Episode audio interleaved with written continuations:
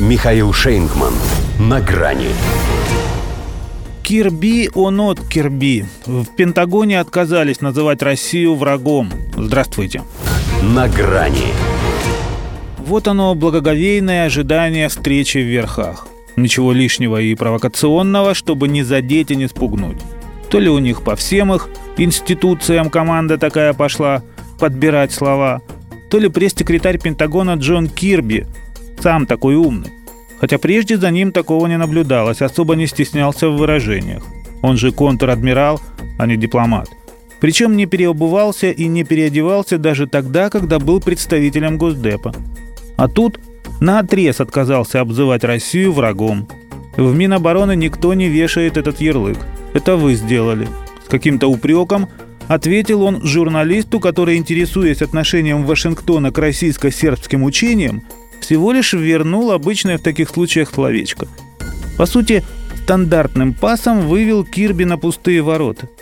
А получилось, как если бы куплетист Аркадий Велюров на предложение трахнуть по рюмашке сказал бы «заметьте, не я это предложил» и обиженно удалился. Нонсенс.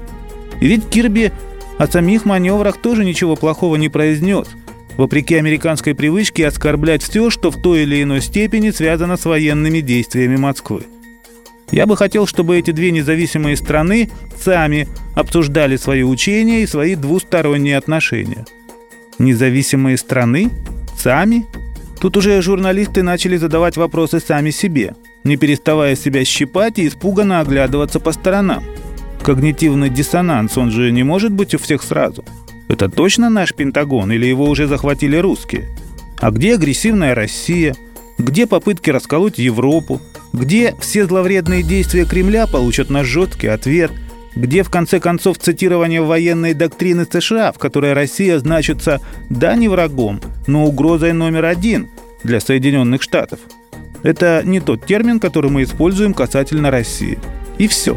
А какой термин они используют, Кирби не уточнил.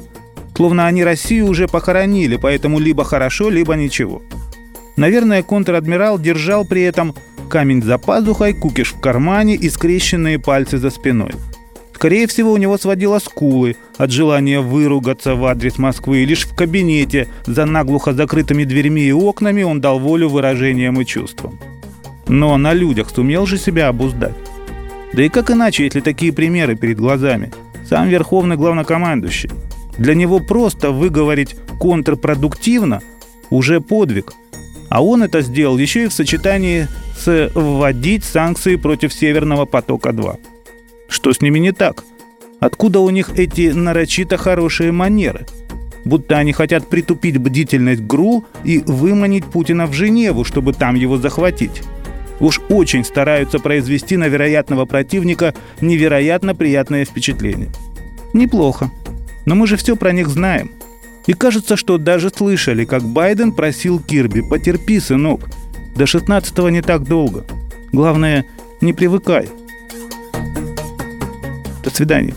На грани с Михаилом Шейнгманом.